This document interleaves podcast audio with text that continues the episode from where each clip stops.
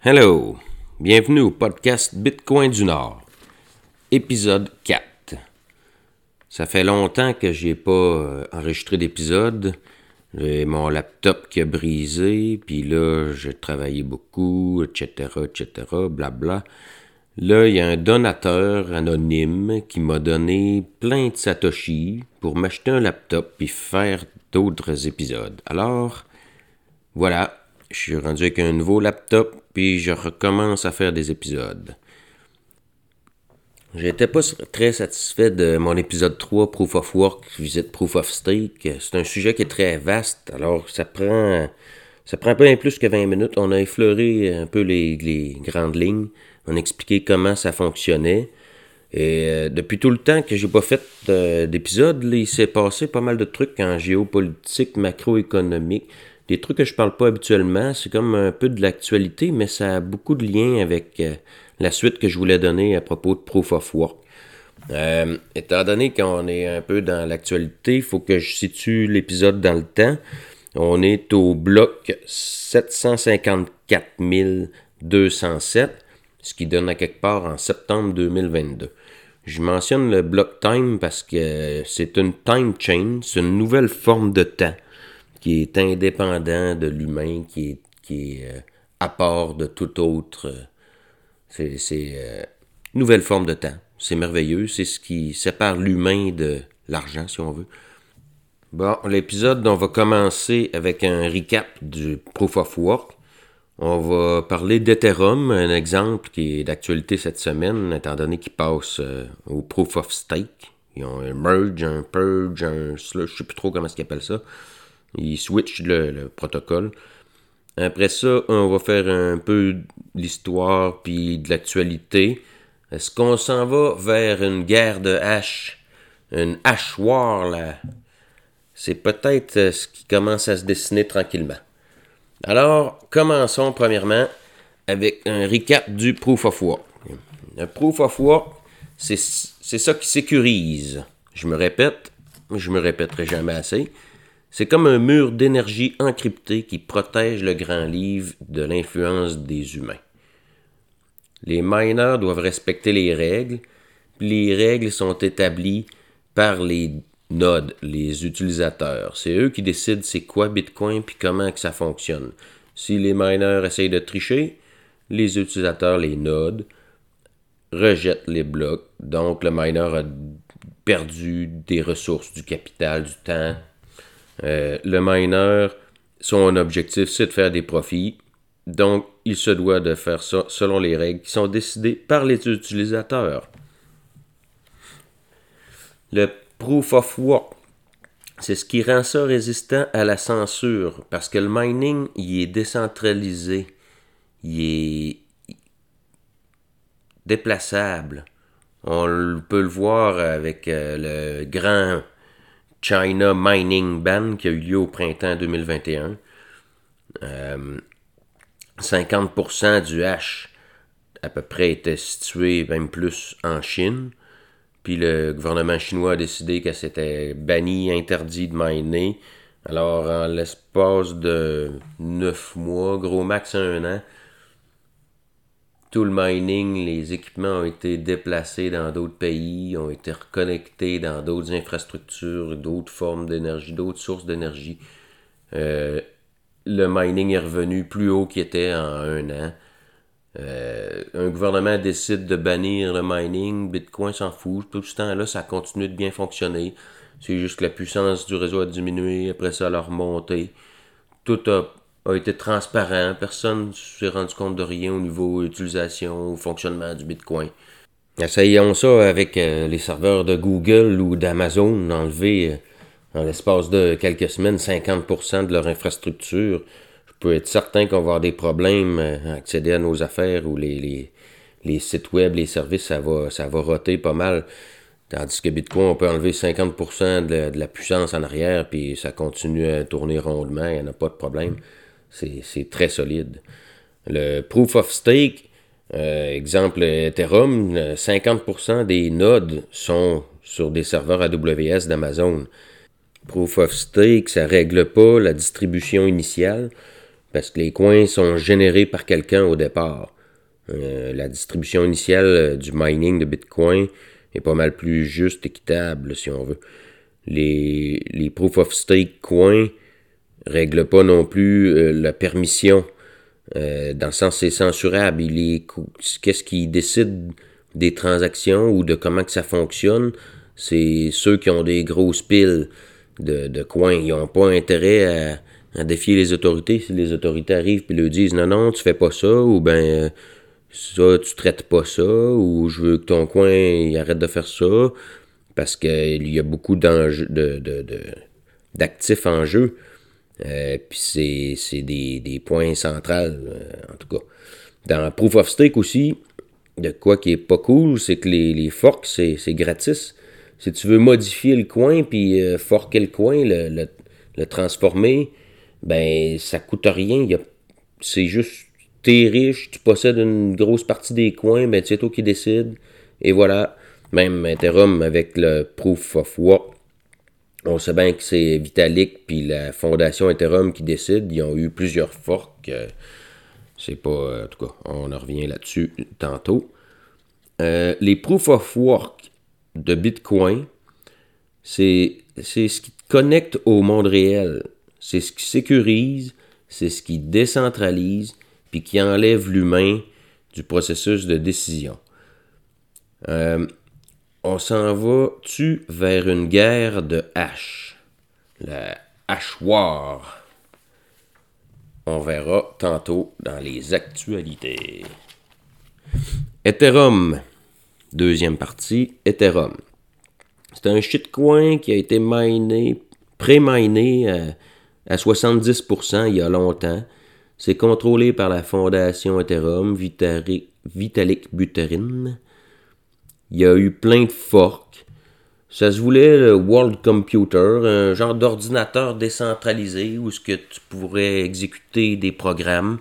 Ça, se voulait être euh, le remplaçant des serveurs Amazon, si on veut. Ironiquement, ça se retrouve à virer sur les serveurs Amazon, puis c'est dépendant de ça.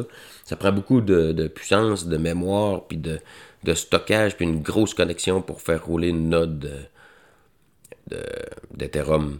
Ça, c'est juste une node. Le mining aussi, ça coûte cher, mais là, ils sont en train de switcher. Ils voulaient aussi être euh, DeFi, c'était finance décentralisée, que ça se disait. En réalité, ça se trouve plus à être la mère de toutes les shitcoins. Euh, Ethereum euh, permet de créer des, tokens, puis des, ICO, puis des shitcoins de toutes sortes. Il y en a eu des milliers et des milliers qui ont été créés sur Ethereum. Euh, ça se voulait aussi le Decentralized Autonomous Organization, le DAO. Il y a eu un hack.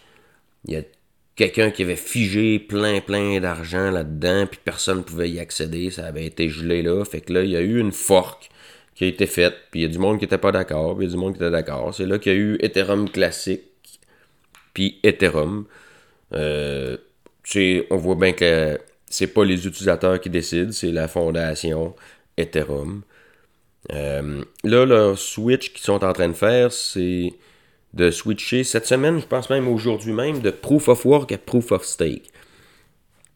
Euh, pour faire ça, il a fallu qu'ils mettent des affaires en place d'avance, comme ils ont mis des difficultés bombes.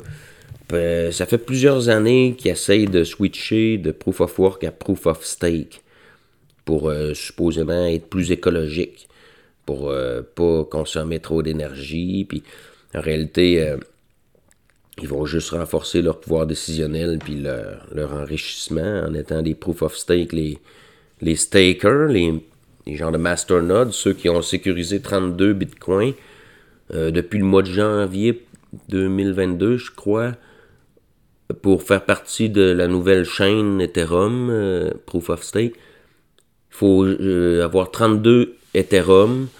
Chaque 32 Ethereum fait comme une node. Puis là, ça te rapporte. Mais là, quand tu mets tes coins dans la nouvelle chaîne, ils sont gelés là.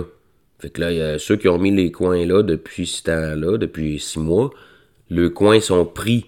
Ils peuvent pas. Là, ils vont switcher cette semaine de réseau. Le consensus sur la manière que le réseau fonctionne va. Ça arrive aujourd'hui. J'ai hâte de voir comment ça va se dérouler. Ils peuvent toujours pas après déplacer leur Ethereum de là. ils sont pour au moins six mois ça, c'est si la fondation décide que, OK, on est d'accord que vous puissiez déplacer vos Ethereum. Les actifs que les gens ont mis là sont coincés là. Ils vont avoir été coincés là pendant un an. Ça va bien, ça va pas bien, peu importe. Vos, coins que vous mettez là sont pris là, vous n'y avez plus accès. En tout cas, je comprends pas que le monde participe à des, expériences de, de shitcoin comme ça. Euh, Ethereum fait ça parce que ils veulent bien paraître au niveau ESG l'environnement social, gouvernance. La grosse mode, d'être écologique, d'être euh, socialement éthique, puis de, de savoir tout, le monde gouverner pour être sûr que tout se passe bien. Puis le SG, c'est beaucoup euh, l'environnement, les gaz à effet de serre, il y a beaucoup de fonds éthiques, des fonds euh, sociaux, éthiques, je sais plus trop. C'est une grosse mode. C'est promu par les le changement climatique, le World Economic Forum, Greenpeace, euh, tout partout les gouvernements ont dit euh, quelque part à un moment donné que ah, Proof of Work ça consomme de l'énergie. Euh, Proof of Stake est beaucoup poussé comme étant plus responsable, plus environnemental. mais en réalité, j'en veux pas de coin Proof of Stake. Proof of Work est beaucoup démonisé depuis quelques mois dans plusieurs médias.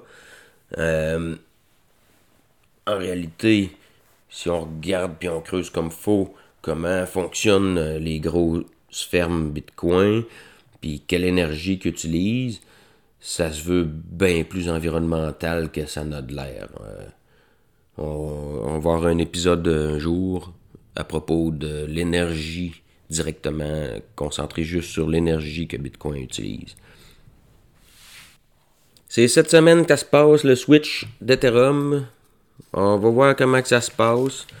C'est sûr qu'on va en entendre parler.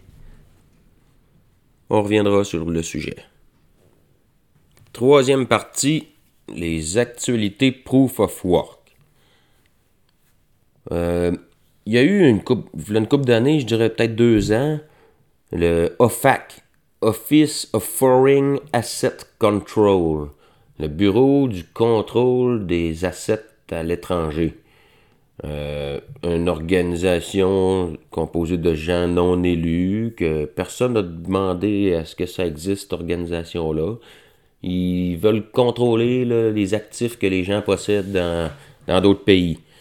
Euh, eux, ils ont des, des, règles, des directives ou des, recommandations qu'ils font pour euh, les comme contrer les terroristes ou euh, contrer le blanchiment d'argent. Ils veulent euh, contrôler ou savoir les transactions qui se fait, qui, qui fait les transactions. Alors, il y a un pool, Marathon Mining, eux, ils ont ils ont prétendu, il y a deux ans, faire des blocs Bitcoin, miner des blocs qui étaient euh, conformes avec les directives de l'OFAC. Alors, dans le bloc, ils ont inclus il y a un petit bout de tout ce que tu peux mettre un commentaire. Dans, quand tu mines un bloc, tu crées un bloc. Ils ont dit OFAC compliant.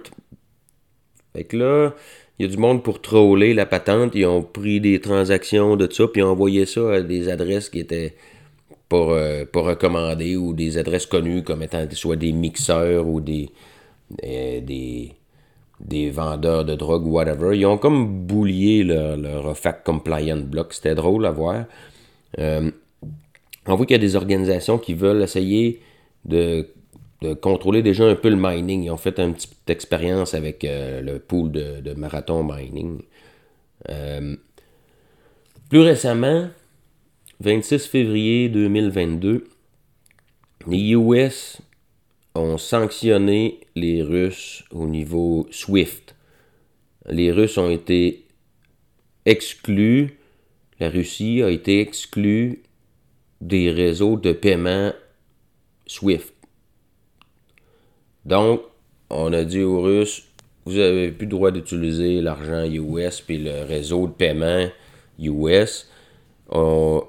Les, autorités américaines ont même saisi les actifs en US des Russes, du gouvernement russe. Euh, ça l'a isolé la Russie au niveau commerce international. Donc, ils ne pouvaient plus faire d'échanges, trader leur énergie ou importer des, des besoins parce qu'il n'y a plus moyen de paiement. Alors, on commence à servir de bord un peu d'une manière ou d'une autre.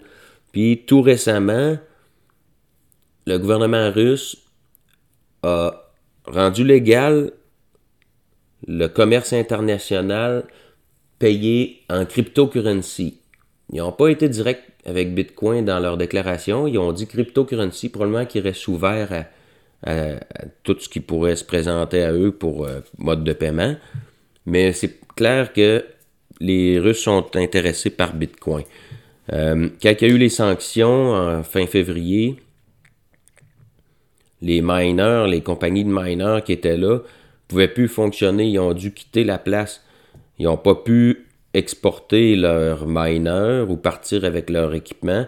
Le gouvernement russe a saisi la patente et par après, au courant du printemps, ils ont annoncé que Gazprom allait miner parce que les Russes se retrouvent avec un surplus de gaz naturel, qui est excellent pour miner des bitcoins, puis une tonne de miners, plus de modes de paiement internationaux. Fait que là, 1 plus 1, ils ont dit à Gazprom, la plus grosse compagnie de gaz naturel euh, russe, vous minez maintenant des bitcoins avec notre gaz qu'on a de la misère à vendre à cette heure qu'on ne fait plus partie du réseau de paiement international.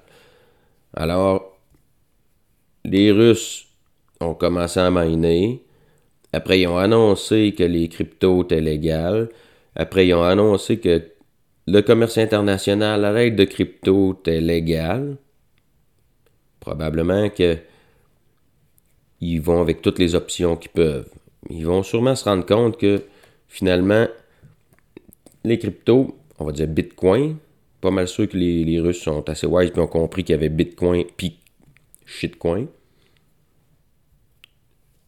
Ils ont un œil là-dessus, c'est certain. Si l'Ouest, les Européens, les, Américains veulent le contrôle, ils vont faire des lois, puis ils vont faire pression sur les miners, sur les pools de mining, pour exemple, essayer de censurer ou de ralentir les, les je dis bien essayer de censurer? Les transactions Bitcoin russes. Ils vont vouloir euh, bannir des, adresses ou euh, des coins, les rendre euh, interdire d'accéder à des coins ou de miner des transactions qui viennent de la Russie, qui incluent des coins qui viennent de la Russie.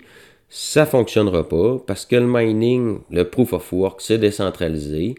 Quand même que tu dirais à moitié des, du, puissance de mining qui se trouve aux États-Unis. Vous n'avez pas le droit de miner des, des blocs qui contiennent ces coins-là, ces adresses-là. Mais il y en a d'autres ailleurs sur la Terre qui vont le faire.